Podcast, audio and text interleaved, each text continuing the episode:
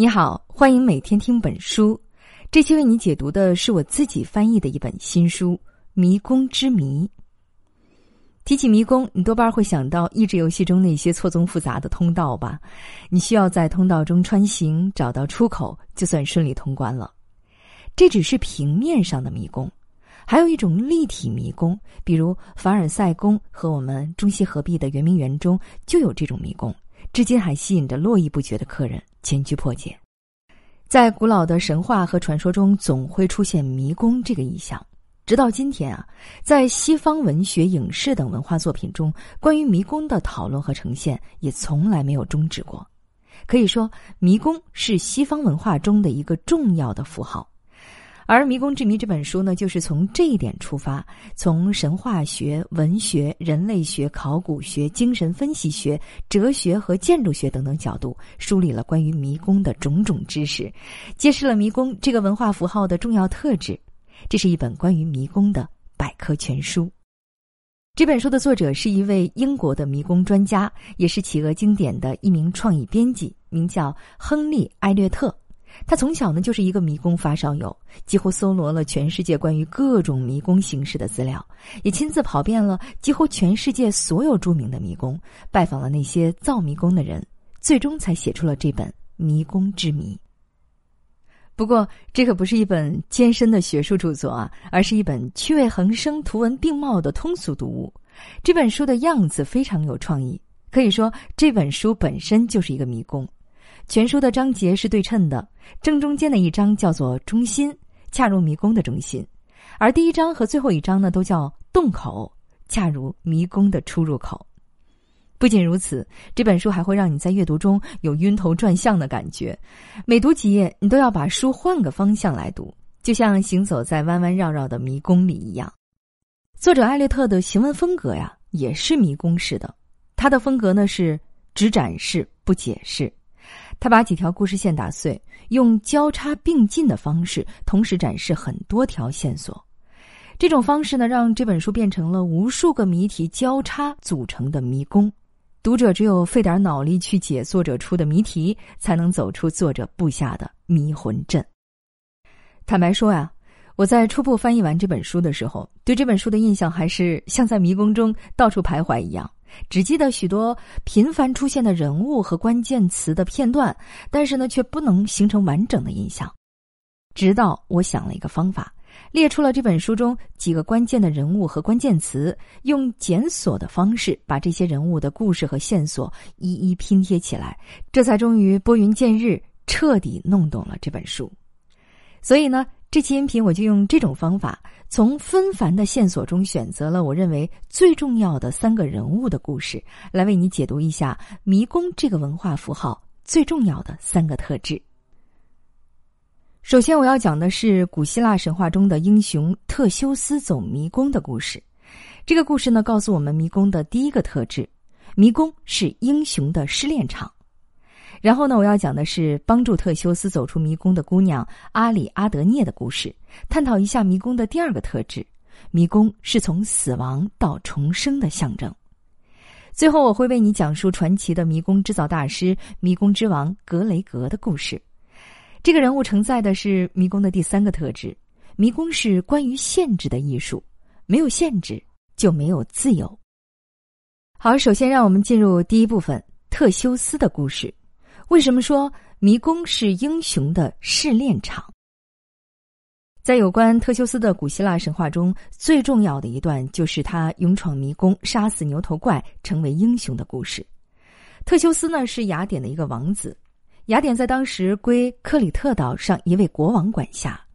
在古希腊神话与传说中，每隔八年，这个国王呢就要用抽签的形式选出七对雅典的童男童女，运送到克里特岛。做祭品，为此呢，雅典的公民非常痛恨他，但是敢怒不敢言。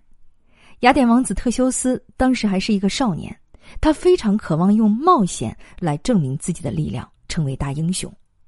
在抽签大会上，他勇敢的站了出来，替换了一位被抽中的少年，登上了驶向克里特岛的船。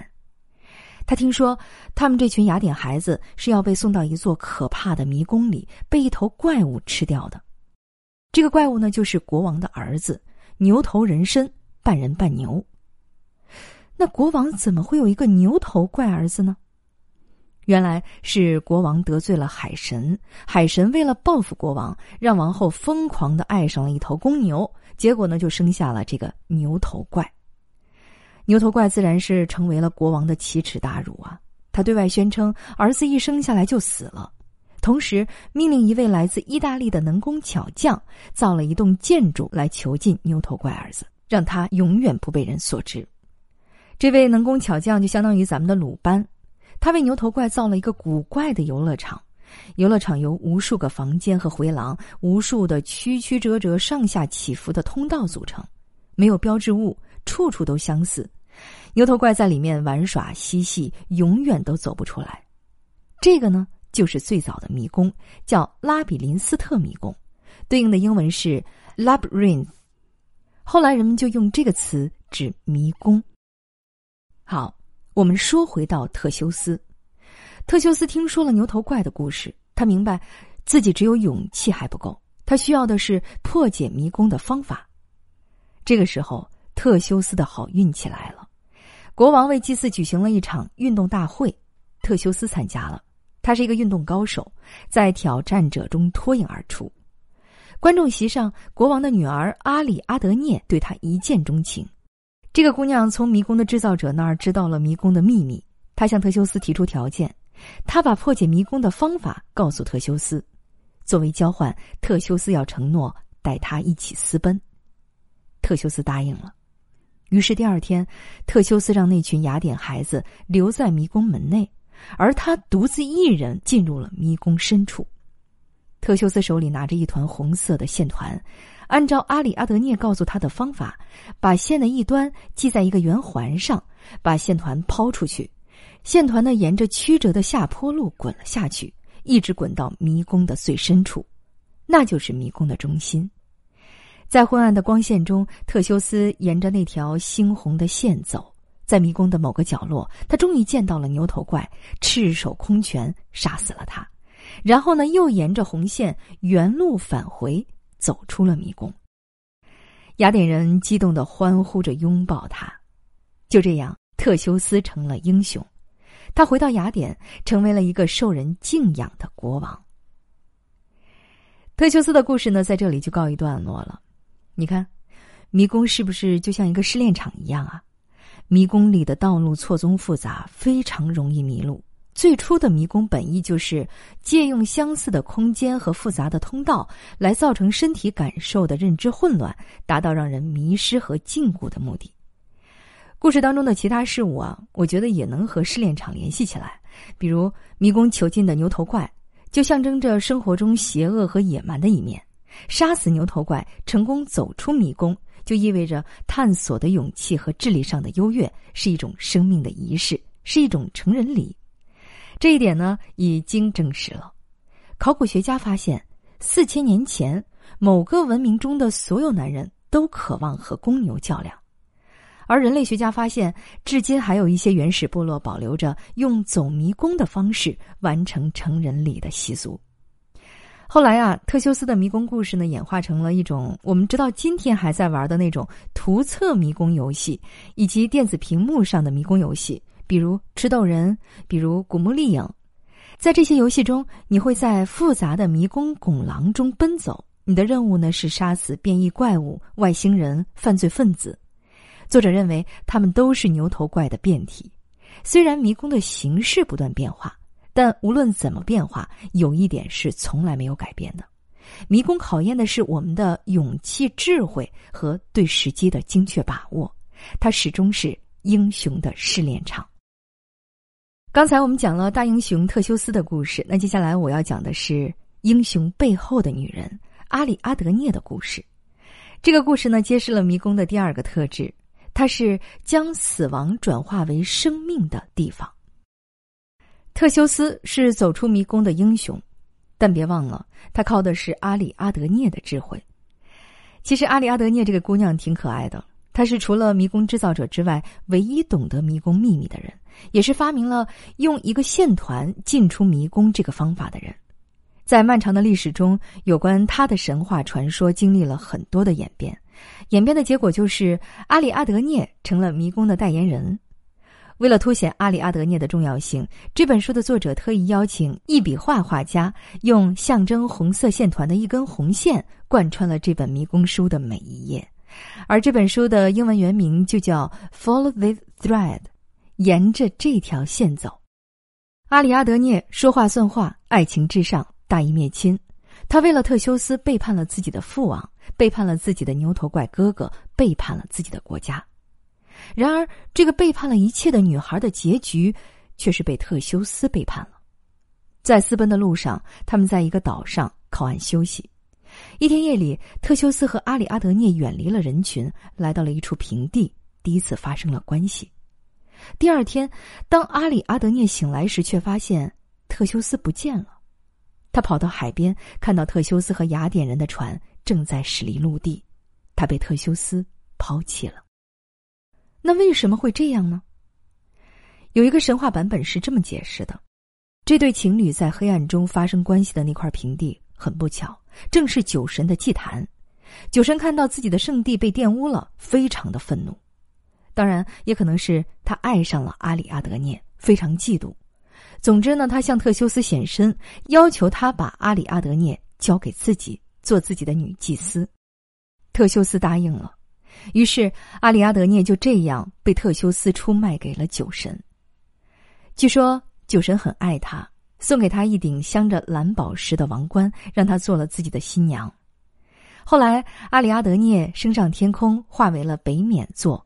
冠冕的冕，这个星座呢是由几颗闪亮的星星组成，形成王冠的形状。北冕座的拉丁文翻译过来呢，就是北风的王冠的意思。在古希腊人的认知中，北冕座位于北风的后面。北风是什么呢？在古希腊神话中啊，北风是四大风神之一，它掌管的是生者居所的边界。北风的后面，那就是死者的居所了。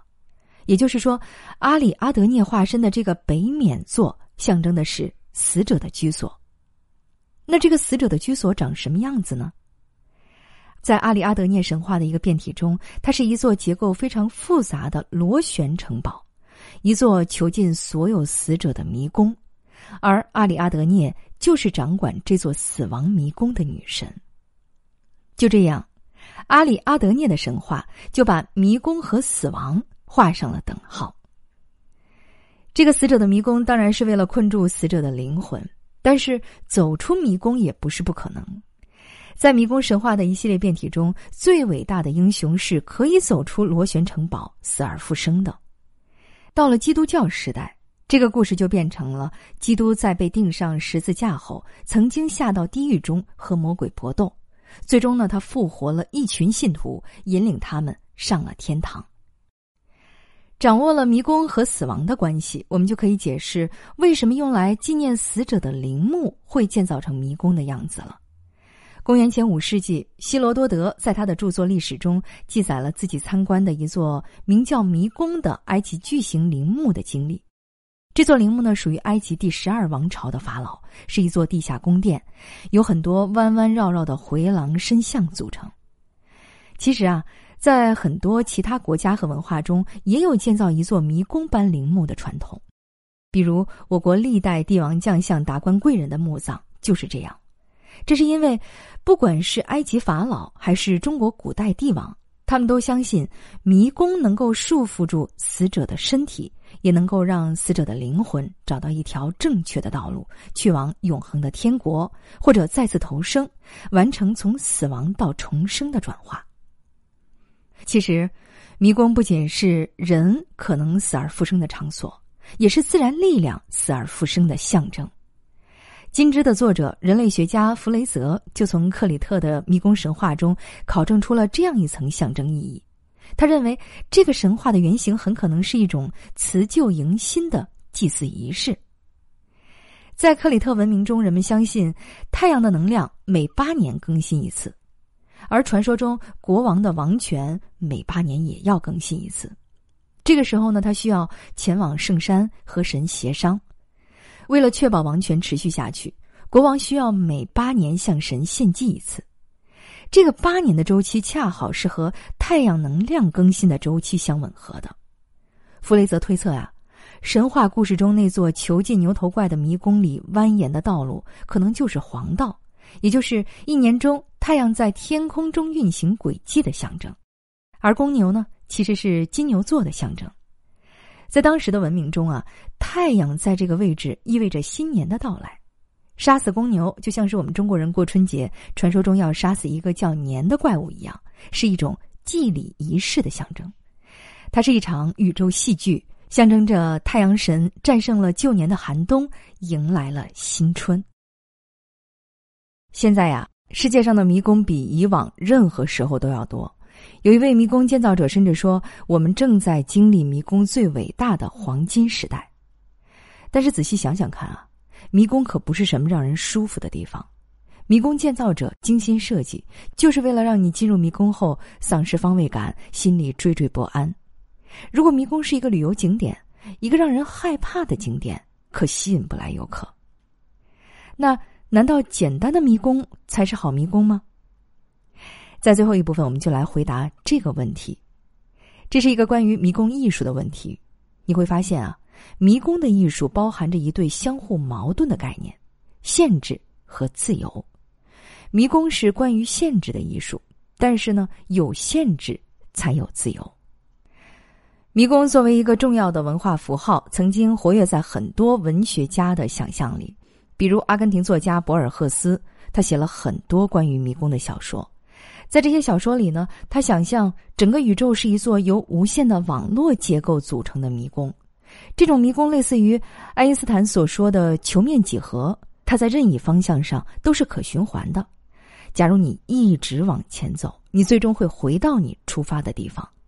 这是一种无限循环的时空迷宫，包含了所有可能的未来。意大利小说家埃科也设想过这种迷宫，他称之为根茎迷宫。所谓根茎，就是有些植物的共用根系，比如草、竹子和白杨树的根系都是共用的根系。和单根的结构不一样啊，根茎呢是一个独立的、相互连接的团块结构，其中任意两点都可以有很多种方式的连接。艾克说，根茎迷宫是一种网络结构，在这个网络中，我们总有新的路可走，我们会觉得仿佛永远没有办法从这种迷宫里走出来。一九七一年，一个金色长发的嬉皮少年决定创造出这样一座只存在于文学想象中的迷宫。他就是格雷格，当年只有十九岁。格雷格开始动手挖掘迷宫，在不断的探索中，他探索总结出了建造这种迷宫的两个法则。第一个是互联中心法则。在格雷格之前呢，一座迷宫就是一座迷宫。而格雷格却把一座迷宫变成了无数个互相连接的小迷宫的集合。他把许多小迷宫用一些节点连接起来，这些节点可以通向各个方向。节点呢，就是互联中心，就跟城市的地铁系统连接好几号线的地铁中转站一样。这样的迷宫呈现出的是无限循环的可能性，你也许永远都找不到中心或出路。正是这个法则实现了文学大师想象中的根茎迷宫。格雷格迷宫设计的第二个法则叫指回阀。所谓指回阀，字面意义上呢，就是防止回流的阀门。在迷宫中呢，就是由三条或三条以上相互环绕交叉的螺旋路径组成的，像漩涡、旋风或螺旋星系那样的迷宫通道。迷宫玩家进入这些螺旋，一直走到迷宫中央的空地，也就是螺旋之眼中。在那里，玩家要选择继续前进的道路。为了尽快走出迷宫，他们有很大的概率呢会选择原路返回。但其实呢，这很难，因为抵达螺旋中心时，人们很难记住自己来时的路。在这个过程中，螺旋在迷宫系统中的作用就像是防止水回流的阀门一样。它支持从一个区域到另一个区域的顺利流动，但是呢，限制反方向的流动。在一座迷宫中放入三个螺旋路径，就可以让指挥法法则生效，让人晕头转向。而格雷格呢，却偏爱用五个。总之啊，这两个原则都是用规则增加迷宫的难度。相信你也看出来了，格雷格呢是一个爱跟自己爱跟迷宫玩家过不去的艺术家。没错，他设计的迷宫中最著名的一座迷宫是在一个庄园里，叫朗利特庄园迷宫。这个迷宫呢，非常的精妙复杂，达到了迷宫设计艺术的最高水平。但是他通常要用一个半小时才能破解，这个时长啊，在任何迷宫中都属于非常夸张的。而庄园的主人想要的是一个商业旅游景点，设计一座至少要走一个半小时才能出来的迷宫，简直就是跟钱有仇了。庄园主人希望格雷格能够做一些改动，比如加几个提示牌啊，或者是加几条捷径啊，但是格雷格坚决不改。对于迷宫设计，他非常严肃。他说：“穿越迷宫就应该是一次相当痛苦的经历。”他还说：“轻浮是心灵的一大坏居。”我设计迷宫从来都不从娱乐和游戏的角度出发。撂下这句话以后，格雷格就再也没有建造过任何迷宫建筑了。他开始研究在纸面打孔的点状迷宫，把它们做成了一本书，叫《鬼点迷宫》。后来呢，格雷格还做了一个艺术展览，是充满后现代色彩和哲学意味的，几乎没有人能够破解的色彩迷宫。从那时起，人们奉他为迷宫之王。然而，也就是从那时起，格雷格便人间蒸发了。有趣的是，虽然格雷格设计的迷宫过于难解，但是格雷格的出现激发了一轮迷宫设计的热潮。从格雷格的庄园迷宫问世起，每年都有各种各样的新迷宫出现在世界各地。可以说，格雷格的出现复苏了迷宫文化，还让迷宫再上层楼了。但是，格雷格对重复自己并不感兴趣，他在迷宫艺术的道路上越走越远了，在很多人眼里，甚至到了走火入魔的地步。在一次采访中，他曾经这样描述自己梦想中的迷宫。墙壁有十二英尺高，所以迷宫里的人看不见外面。当他进入迷宫时，他身后的门锁上了，服务员也走开了。这是一个没有吃喝的地方，要么解除迷宫，要么死。在描述这座迷宫的时候啊，格雷格两眼生辉。记者相信，如果有机会面临这一生死挑战，他一定会欣然前往。多年以后。格雷格梦想中的这座迷宫在电影《移动迷宫》中出现了。在这部电影中，一群孩子被带到了一座由机器操控的巨石迷宫中玩游戏。这座迷宫的墙呢高达一英里，每天夜里都会变换形状。速度最快的孩子只能趁着白天跑迷宫，希望找到一条逃生之路。被困在迷宫里的孩子面临着死亡的危险。为了让我们更好的理解格雷格，作者呢还讲了一个市场上非常成功的迷宫设计师的故事，跟他做对比。格雷格消失的那一年啊，是一九七九年。那年呢，一个叫费希尔的迷宫设计师出现了。费希尔也是一位迷宫设计的天才，然而他是格雷格的反面。他的工作室设计建造了三十五个国家的七百多座迷宫。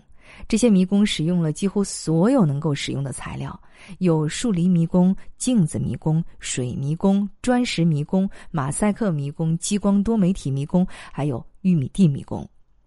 费希尔的迷宫生意是越做越大，他还把迷宫造进了市政人行道、全国旅游促销大会和迪拜的摩天大楼。还记得格雷格设计的那座要走一个半小时的朗利特庄园迷宫吗？